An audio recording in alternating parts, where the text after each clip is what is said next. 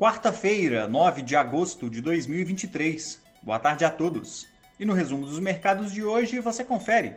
O Ibovespa encerrou em queda de 0,57% aos 118.409 pontos, influenciado pelo comportamento de aversão a risco observado no exterior. Essa foi a sétima queda consecutiva do índice, que ainda não apresentou movimento positivo no mês de agosto. No cenário doméstico, o IBGE divulgou dados do varejo em junho, com os números se mantendo estáveis em relação a maio e mostrando elevação de 1,3% na base anual. Também houve divulgação de dados prévios do IGPM de agosto, registrando deflação de 0,81% na base mensal, desacelerando em relação à queda de 1,29% em julho.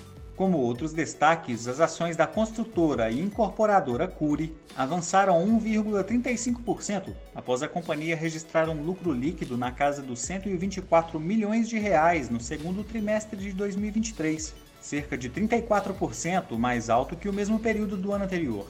Já as ações da Gerdau recuaram 4,04% após a empresa divulgar um lucro líquido 50% mais baixo no segundo trimestre de 2023 na comparação anual. O dólar à vista, às 17 horas, estava cotado a R$ 4,91, em alta de 0,15%.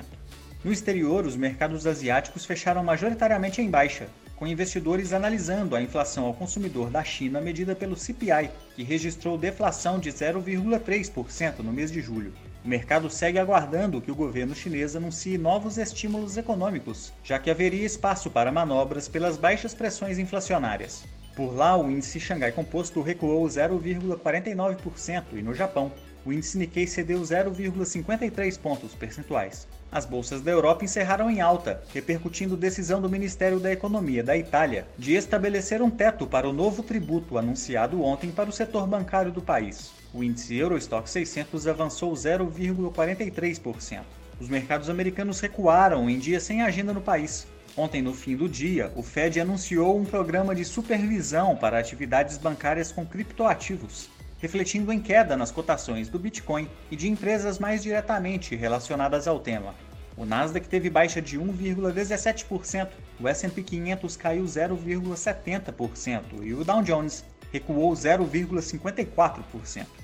Somos do time de estratégia de investimentos do BB e diariamente estaremos aqui para passar o resumo dos mercados. Uma ótima noite a todos e até a próxima!